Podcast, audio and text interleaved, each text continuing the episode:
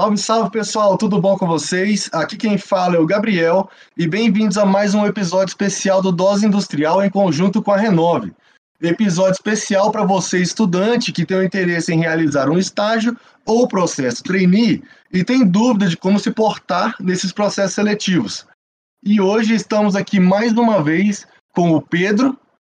Salve, salve, Gabriel. Vamos junto aí falar muito sobre processo seletivo. É nóis. E o Vitor. Salve, salve família. Tudo tranquilo?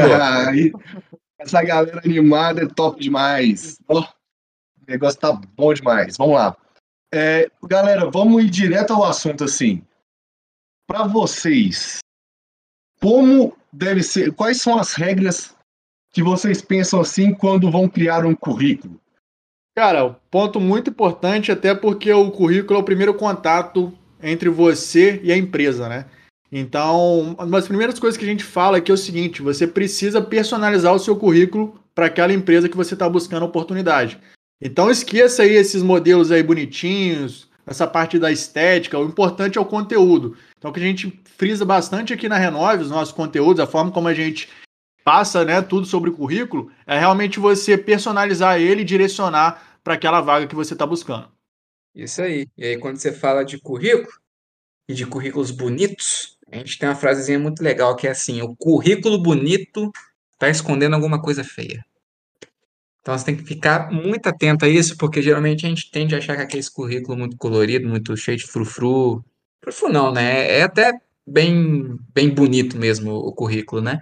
Só que ele deixa de ser estratégico, né? Ele tem que ser estratégico, não bonito. E às vezes toda aquela você fazer um design muito diferenciado, isso pode até te prejudicar. No layout, você tem que prezar a informação ficar de boa para o recrutador, que ele leia tranquilamente, com uma boa fonte, com uma fonte grande. Show? É um negócio assim, né? Bem sucinto, bem clean, né? Vamos dizer assim, né? Exatamente. É, eu vi um vídeo seus aí no Instagram, né? Aí, ó, Instagram da galera da Renove aí, vale a pena seguir, hein? Foi lá uma dica sua, vocês deram sobre currículo e vocês falaram exatamente isso, né? Vocês falaram, por exemplo, de foto no, no currículo, não é isso? Isso, isso. É, que a gente falou lá é o seguinte, a questão da foto, cara, ninguém vai te contratar porque você é bonito ou você é bonito, né? Ou se você tem um cabelo grande, se tem um cabelo curto, tem olhos verdes, olhos castanhos, vai te contratar porque você tem um match ali com a vaga, né? E se alguém tá te contratando porque você é bonito ou bonita, Aí você tem que correr dessa empresa, né? Que é, tem alguma coisa errada aí. Exatamente, cara. E isso é uma das principais dúvidas, né? Por isso que a gente quis abordar esse conteúdo que a galera tem, né? Coloca foto, não coloca, enfim. É um dos pontos que chegou bastante pra gente e a gente fez esse conteúdo aí para poder esclarecer pra galera. Agora sim, falando de currículo, mas falando também de uma outra parte, assim, né? De como você consegue mandar currículos também. E também tem uma certa parte de uma informação sua, né? É o LinkedIn, galera. O que, que vocês acham aí do LinkedIn? Assim, o que, que vocês tentam abordar, por exemplo, no LinkedIn? Cara, em relação ao LinkedIn, é, é fundamental, né? Você estar tá nessa rede social. E aí, um dos nossos diferenciais do nosso modelo de currículo é o seguinte: é você colocar um campo ali, ali perto, embaixo das suas informações pessoais, o link do seu LinkedIn, justamente para poder facilitar o recrutador a identificar o seu perfil. Porque é aquilo, né? O local onde o recrutador vai buscar as informações sobre você, né, sobre o seu candidato, enfim, procurar um pouco aí em relação às experiências que você teve ante antepassadas e aí buscar uma forma aí de realmente validar as informações é no LinkedIn. Então a gente coloca lá um campo exclusivo no nosso modelo de currículo para justamente você facilitar todo esse link aí com a empresa. Bacana demais. Eu, eu, inclusive, nossa, eu tenho que atualizar meu LinkedIn. Importantíssimo, cara. É, né? Hoje em dia, cara, hoje em dia, todo tipo de rede social, inclusive a gente tá discutindo isso num. A gente tá planejando fazer um, um, um evento, né? E a galera tá falando assim, velho, hoje muita empresa, quando você vai fazer parceria, buscar parceria assim, eles olham, as empresas olham, por exemplo, Instagram, da onde você, da sua, da sua empresa, né? No caso da nossa Laftec, então da sua organização, a empresa vai olhar o Instagram e vai também julgar, né? Então, Instagram, LinkedIn, hoje em dia, isso daí realmente está fazendo muito sucesso, cara. Eu acho que ajuda bastante mesmo. É, eu também vi que vocês têm a metodologia do currículo destaque. Como é que é isso aí? Fala para nós. É, nessa. Desde quando a gente começou a trabalhar na Renove, né? A gente, sem brincadeira, acho que a gente analisou uns 150 currículos. E a gente descobriu que ao longo desses. É, quando a gente ia analisando esses currículos, né, a gente percebeu que tinha um padrão. Que todos aqueles currículos, eles cometiam os mesmos, mesmos, mesmos erros, né? Acho que mais de 90% das pessoas cometiam os mesmos erros que fazia com que aquele currículo é, ficasse ruim. E aí que a gente percebeu que, na verdade, este erro, que é a dica de ouro que eu vou dar para vocês, é usar modelos prontos de internet. Esse era o erro que ocasionava esse padrão. Por quê? A gente até sabia, quando a gente pegava certo currículo, a gente falava, ah, esse aqui veio desse site, esse aqui veio desse site, e a gente viu que aquilo não era o, o, o certo, né? Aquilo não criava um currículo bom. Por quê? Porque quando você usa o modelo, modelo de site, você acaba escrevendo coisas é, a mais, coisas que não são necessárias, coisas que talvez façam sentido para o site, mas que não façam sentido para o currículo quando você vai enviar para determinada vaga específica. E a gente viu que os currículos ficavam muito genéricos, colocavam soft skills, colocavam informações de perfil, coisas que não é para colocar no, no, currículo, sabe? E aí aqueles perfis, aqueles perfis, aqueles currículos ficavam todos muito parecidos e muito genéricos. E aí me lembrava muito aqueles zumbis, né? Daqueles filmes de zumbis. Por isso que a gente apelidou esses currículos como currículos zumbis. Porque eles não têm personalidade, eles só ficam lá na manada, é, andando e perdidos por aí, sem encontrar uma vaga, sem ser focado no que ele precisa focar. O currículo de destaque é o seguinte, cara. O primeiro pilar é o do de, ser autêntico, né? Mas aí, novamente, não é, não é o currículo ser bonito, né? É ele ter as informações que não deixa dúvida para o recrutador do que você fez nas suas experiências e das suas habilidades, do que você tem ali é, que você quer vender, né? O segundo ponto é foco, tá? Tem que ser uma, uma, um currículo focado para vaga, tem que ser um currículo focado para a empresa que você está fazendo, que você quer fazer o processo seletivo. E o terceiro, terceiro pilar é o menos é mais. Nada de encher linguiça. Às vezes você tem uma experiência que é fantástica, uma experiência de venda, você vendeu 200 mil reais em calça jeans na taco e, tipo, aquilo vai te dar... É uma experiência muito boa, você aprendeu muito, ganhou muito dinheiro com aquilo, você entregou bastante resultado, mas não tem nada a ver com a vaga para qual você está se aplicando. Então ela não entra. Porque pega o, pega o foco, né? O segundo pilar, e é uma exceção de linguiça. É uma vaga que. é uma experiência que não vai agregar para o seu currículo. E aí, desses três pilares, a gente tem o nosso modelo mental, né? Que a gente faz para as pessoas refletirem o que, que elas vão escrever no currículo e como elas vão escrever. E aí transforma o currículo dela num currículo de destaque. Top demais. Top demais, é bem verdade. Na hora que você para assim para pensar, né? Mas assim, vocês quando vocês falam nesse modelo currículo de destaque, obviamente, além daquilo que você já falou, é, vocês, por exemplo, têm um certo modelo? Ou por, porque, por exemplo, hoje em dia, né, quando você chega lá e fala assim, ah, eu quero criar um currículo. Aí, geralmente, você vai em sites e busca uhum. um certo tipo de modelo, então, inclusive, PowerPoint, esse negocinho, geralmente vem com um certo Sim. tipo de modelo. Vocês também têm esse tipo de modelo? Vocês gostam de fazer um modelo? O modelo é justamente o que todo mundo errava. Era o erro que todo mundo, todos os alunos tinham que fazia o currículo ser genérico. E quando você pega o modelo, cara, se você entrar em qualquer site aqui e pegar o modelo, ele vai me direcionar para uma coisa que às vezes não é uma coisa que é minha vaga. Ou ele vai falar para eu colocar várias coisas lá que que é sem pé nem cabeça, entendeu? Então é justamente o modelo que faz a gente não ter um currículo de destaque e ter o currículo zumbi. A gente não trabalha com modelos, a gente tem o nosso mapa mental que ele ensina o que você escreve e na ordem que você escreve. Mas não é uma coisa assim, coloque suas habilidades ou coloque suas experiências. Isso aí a gente não, não trabalha porque isso aí vai trazer você um currículo zumbi, né? E a gente não quer isso, a gente quer um currículo de destaque.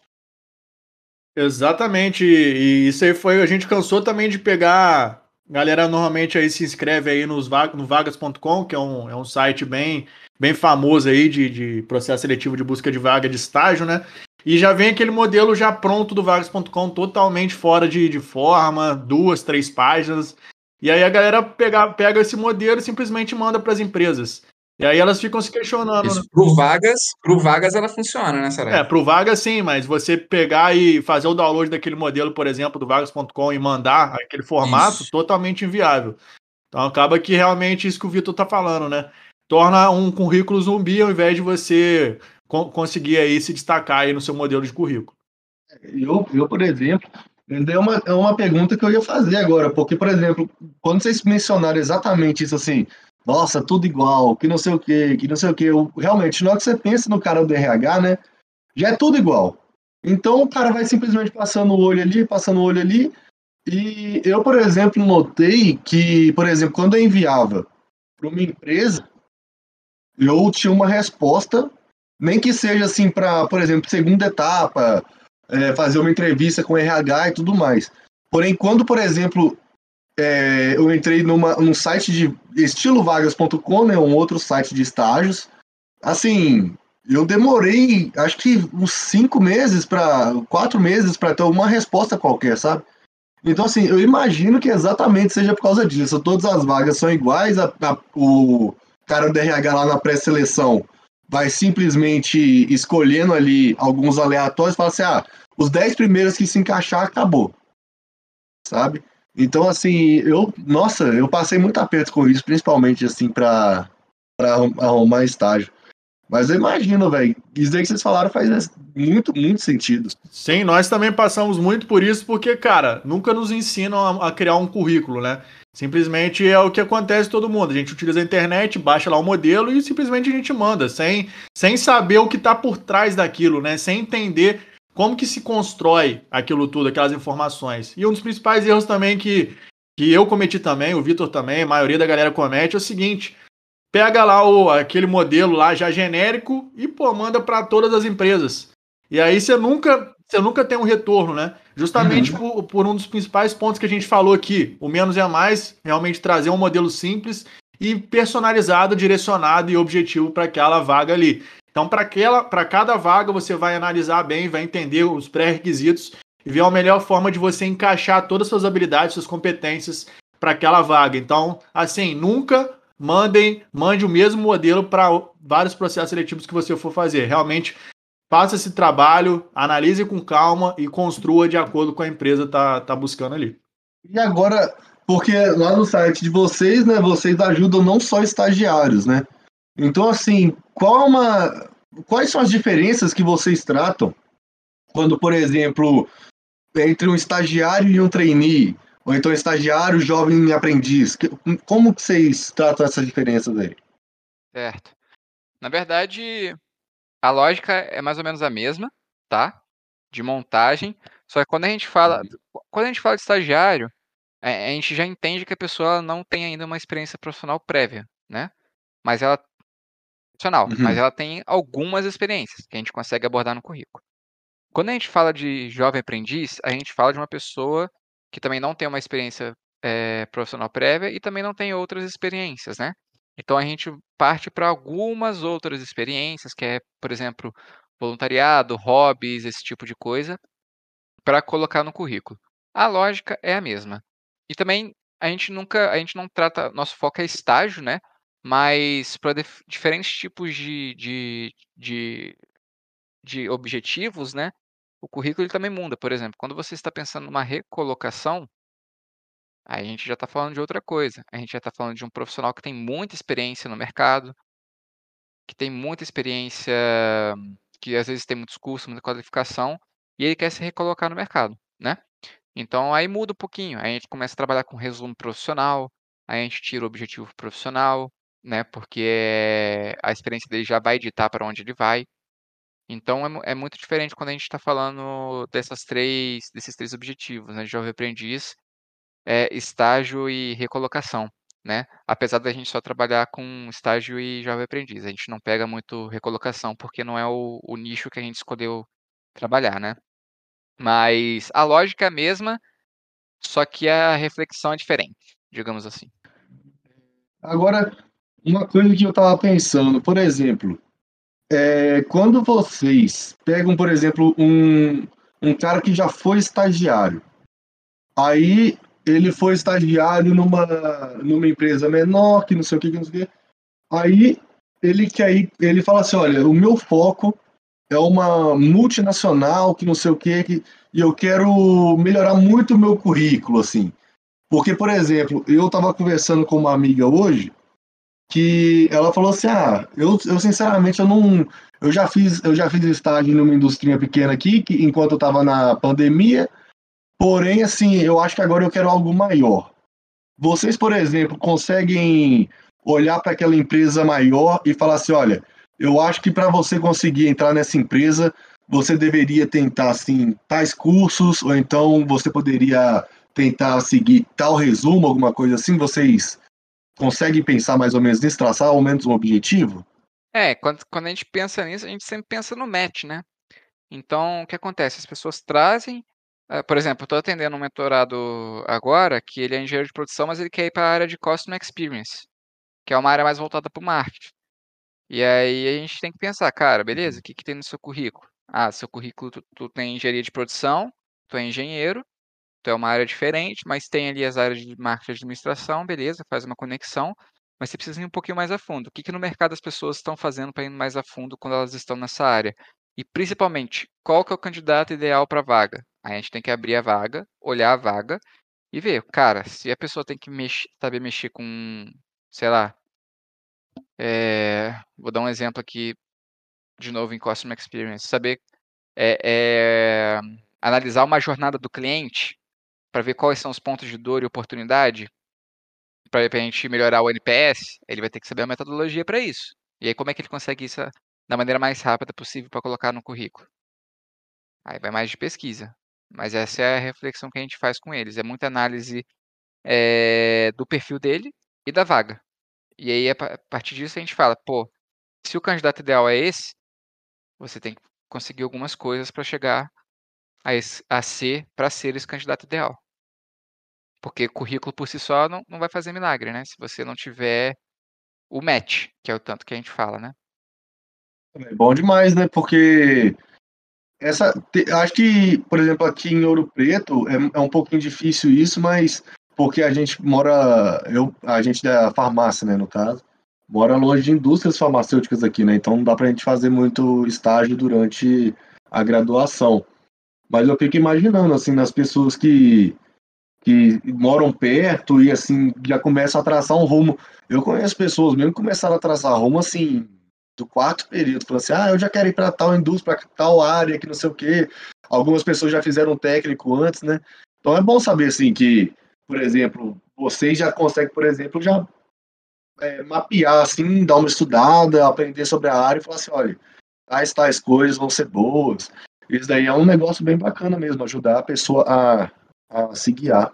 Gosto demais, gosto demais disso. Nossa, eu, eu por exemplo, tadinho de mim, eu, no início, quando eu entrei, quando eu fui procurar estágio, na, agora na pandemia, nossa, você não sabe fazer nada, você não vai fazer um currículo exatamente, você não entende como funciona o mercado, então, assim, nossa, agora, assim, é até bom, eu fico até feliz é, tentando fazer aqui, o, tentando não, fazendo o um podcast aqui com vocês, porque se eu soubesse de vocês muito antes, se eu tivesse essa oportunidade de conhecer vocês aí no, no meio do ano passado, com certeza eu teria aproveitado essa oportunidade, hora, porque, mano.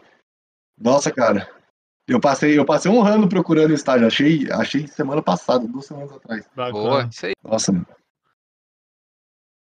É importante a gente buscar nos qualificar para uma oportunidade que está um pouquinho acima das experiências que a gente já teve é, previamente, né? Mas não se limitar somente à capacitação técnica, né? A gente tem que trabalhar é. outros aspectos também, inclusive vão ser temas aí pros, nos outros podcasts aí. É, é, trabalhar toda a nossa venda pessoal, nosso marketing pessoal, porque não adianta nada a gente ter um currículo lá com vários cursos, várias capacitações, se chega na hora a gente não consegue explorar isso da melhor forma possível. E realmente compartilhar como foi a nossa experiência passada e como que a gente consegue, a partir disso, agregar nessa experiência que a gente está buscando. Então, não se limite, é lógico, é importante, mas tem muito, muita coisa por trás disso tudo aí que a gente deve seguir. Aí, bom demais. Bom, galera, e é isso. Eu acho que agora já deu um tempinho aí, né? A gente já está falando há muito tempo, senão o podcast fica muito grande e tal. Bom, mas aí, é, aí por favor, faça aí suas despedidas aí. Sensacional, satisfação aqui, cara. Tá mais um aqui, mais um podcast aqui com vocês, nosso segundo aí para poder falar sobre currículo. Então a gente espera aí que de uma vez por todas a galera tenha entendido a melhor forma de construir esse currículo e não caia na, na besteira aí de ter um currículo aí vagando aí por aí, como a gente falou muito bem aqui, né? O famoso currículo zumbi. Então a gente espera que vocês sigam essas dicas e mais uma vez, acompanhe nas redes sociais, a gente está lá no Instagram diariamente lá com os nossos conteúdos, arroba Desenvolvimento, também temos conteúdos semanais no YouTube, então não deixe de acompanhar e consumir nossos conteúdos aí para cada vez você fique mais perto do seu objetivo profissional. Tamo junto! É isso aí, galera, foi um prazer inenarrável falar aqui com vocês hoje. Tamo junto demais. Até o próximo podcast. Bom demais. E é com essa despedida legal aí, que essa galera insana, encerramos aqui mais um episódio do Dose Industrial. Se você gostou desse episódio, não se esqueça de indicar para os amigos que podem tirar proveito dele. Lembrando que toda vez que lançamos um episódio, nós postamos no nosso Instagram, lafetec.fop. Então não se esqueça de nos seguir. E caso você tenha interesse em algum tema que ainda não falamos, sinta-se à vontade para comentar em nossos posts. Até a próxima, pessoal. Tchau, tchau. Tamo junto. Valeu.